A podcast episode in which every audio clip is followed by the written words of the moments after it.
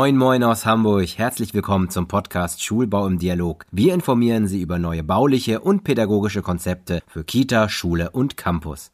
Ich bin Dr. Max Kunina.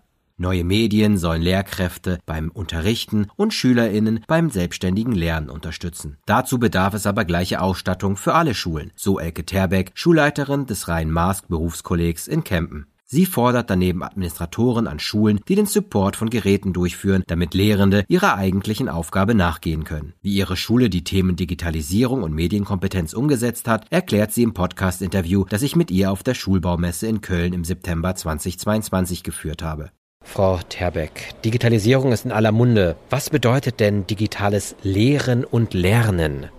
Ja, also grundsätzlich ist das die Vermittlung von Bildung und Aneignung von Wissen. Und zeitgemäß und hilfreich ist die Digitalisierung als Mittel zum Zweck zu sehen. Ich werfe auch immer ganz gerne einen Blick nach Skandinavien, nach Schweden. Also dort ist es zum Beispiel selbstverständlich, dass ältere Schülerinnen und Schüler sowie Studierende zum Beispiel in Cafés Lernen und Arbeiten auf digitalem Wege. Das digitale Lehren und Lernen ist natürlich die Förderung der Eigenverantwortung und die Förderung der Selbstständigkeit. Und damit können wir natürlich gut schon in der Grundschule beginnen, um dann halt die Jugendlichen später berufsfähig oder fähig für die Wirtschaft zu machen.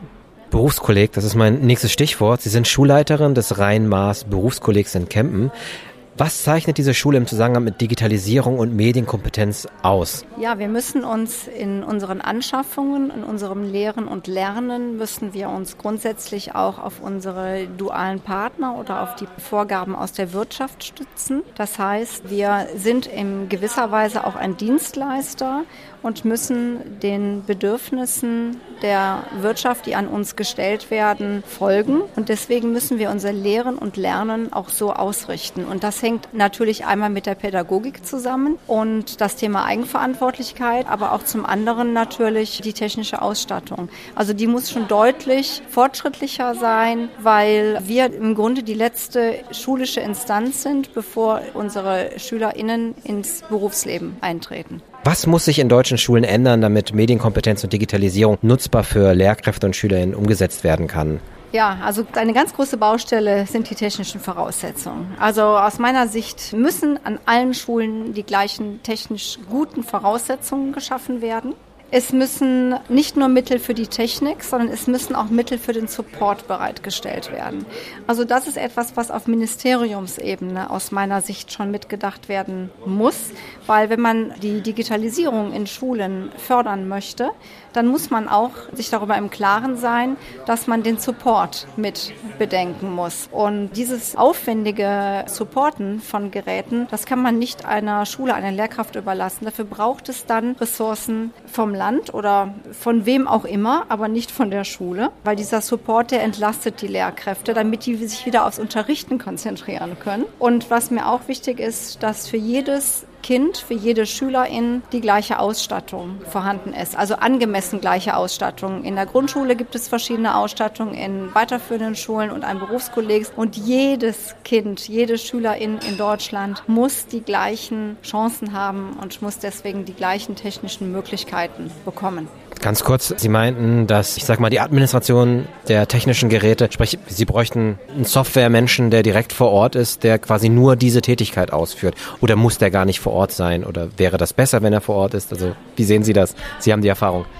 Ja, es gibt Erfordernisse. Da ist es gut, wenn die Menschen vor Ort sind. Wenn beispielsweise von einem Beamer ein Leuchtmittel getauscht werden muss, dann ist es natürlich gut, wenn der dann vor Ort wäre. Aber das Supporten, das geht mittlerweile, je nachdem, welches System man sich entscheidet, geht das natürlich auch aus der Ferne. Aber wenn beispielsweise auch ein Server einen Defekt hat, dann ist es gut, wenn ein Administrator vor Ort ist. Ja, und das ist eine klare Forderung, die ich als Schulleiterin stelle, dass jede Schule mindestens einen Administrator braucht, der nicht Lehrkraft ist, sondern tatsächlich ein ausgebildeter Experte, eine ausgebildete Expertin, die von ihrer Berufsvita aus sich ausschließlich um die Administration von Geräten oder um technische Schwierigkeiten im Zusammenhang mit der Digitalisierung kümmert. Dann sind wir quasi schon am Ende. Jetzt würde ich Sie ganz gerne fragen, wie Ihr Eindruck gewesen ist von der Schulbaumesse. Sie haben mir gerade eben erzählt, Sie sind schon ein bisschen früher gekommen, haben sich ein paar Vorträge angeschaut. Was haben Sie so mitbekommen? Wie hat es Ihnen bisher gefallen? Also die Messe ist sehr vielfältig. Ich bin überrascht, dass auf dieser Messe neben Architekten, Schulträger, Schulleitungen, Pädagogen sind, die sich tatsächlich austauschen. Und das ist etwas, was es in der Praxis eher weniger gibt, dass alle gleichzeitig an einem Ort sind, die unterschiedliche Expertise mitbringen. Aber es geht bei uns allen immer um das Gleiche, nämlich um gute und fortschrittliche und pädagogisch wertvolle Schulbauten. Vielen Dank für das Statement und dann wünsche ich Ihnen weiterhin ganz viel Erfolg. Ja, herzlichen Dank. Das Berufskolleg setzt auf die Vorgaben aus der Wirtschaft und versucht mit digitalen Medien den SchülerInnen die nötige Kompetenz zu vermitteln. Und dies erfordert eine moderne digitale Ausstattung, sagt Elke Terbeck.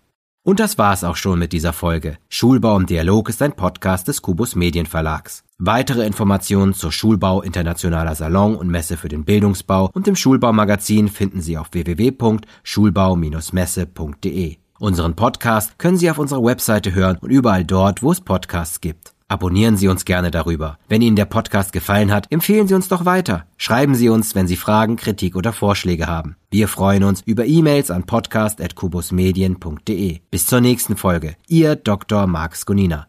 Wiederhören.